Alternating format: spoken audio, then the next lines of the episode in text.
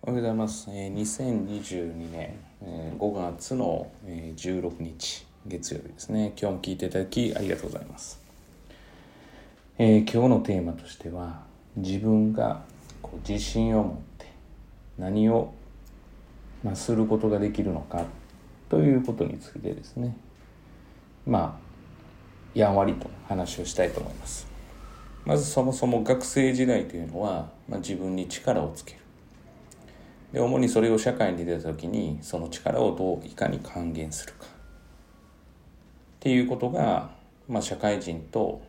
要はその学生の時の違いだとは思うんですけれども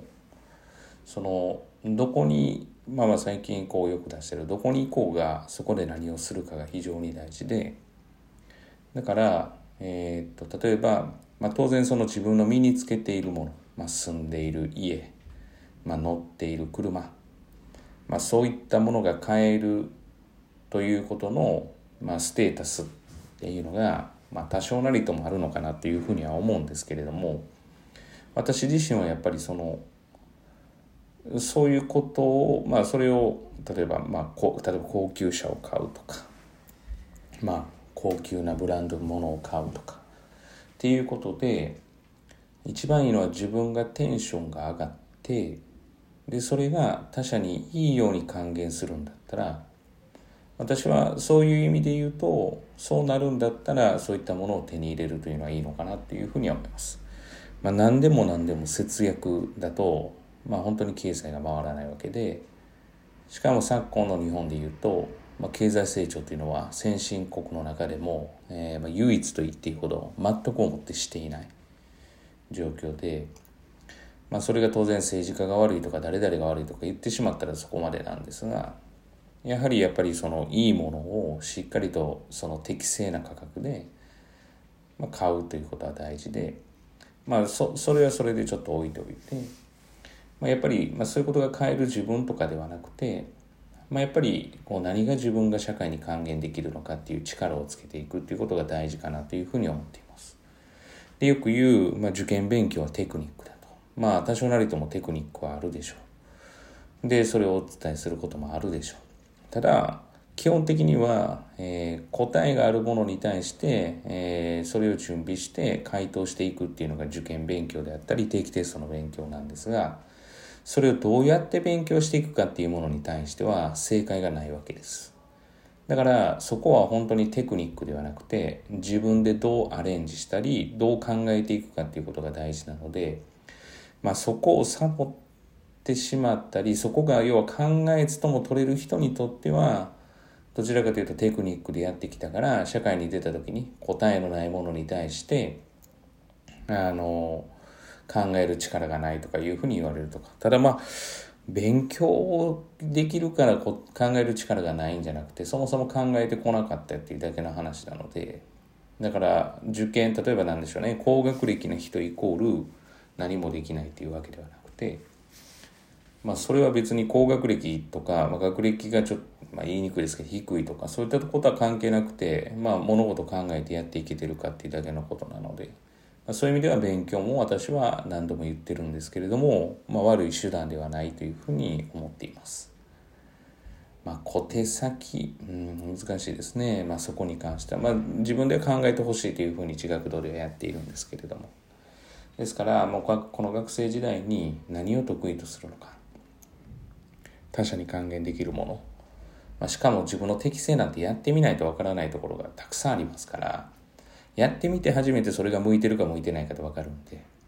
だからやってみて向いてないと思ったらまあすぐにやめる。好きなことだったらやっぱ続けてほしいなと。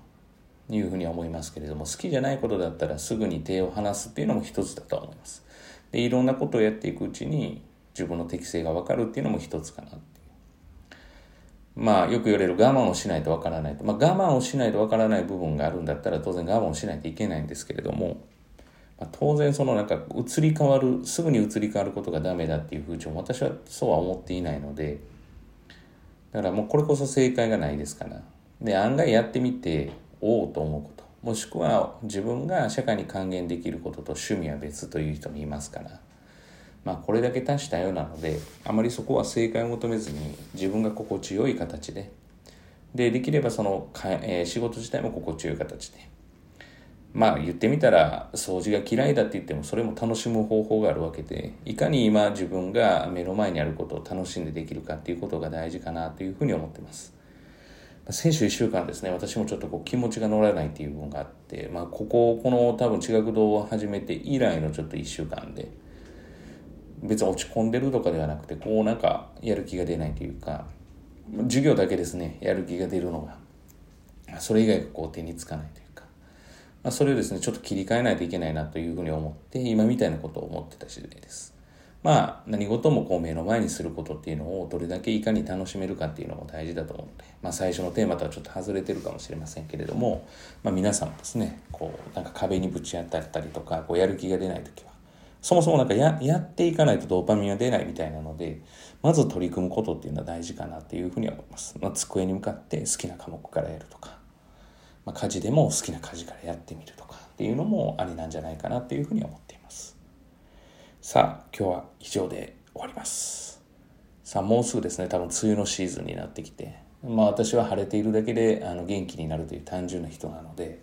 晴れてくれたらそれがいいんですけども最近ちょっとですねこうここ何日間は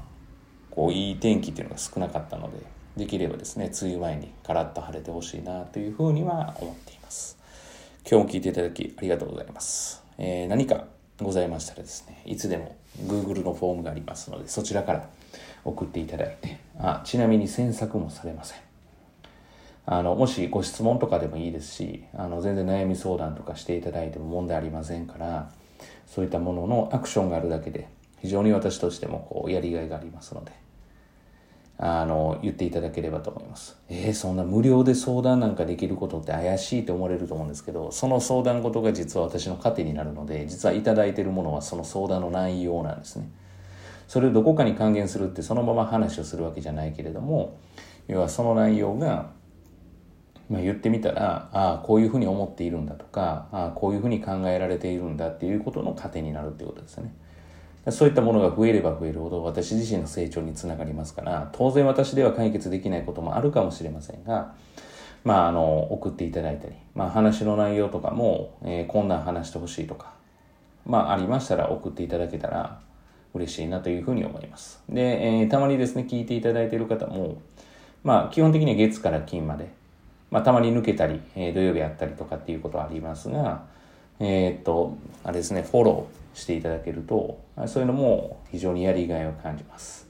まあ、いいねボタンとかがあればいいんですけど、ホームページのところにいいねボタンがありますので、もしよろしければそこのグッドボタンみたいな手のマークですね、押していただけたら、私もやりがいに感じますので、もし応援していただけるなら嬉しいです。ではでは皆様、いい一日をお過ごしいただければと思います。以上です。また次回お会いしましょう。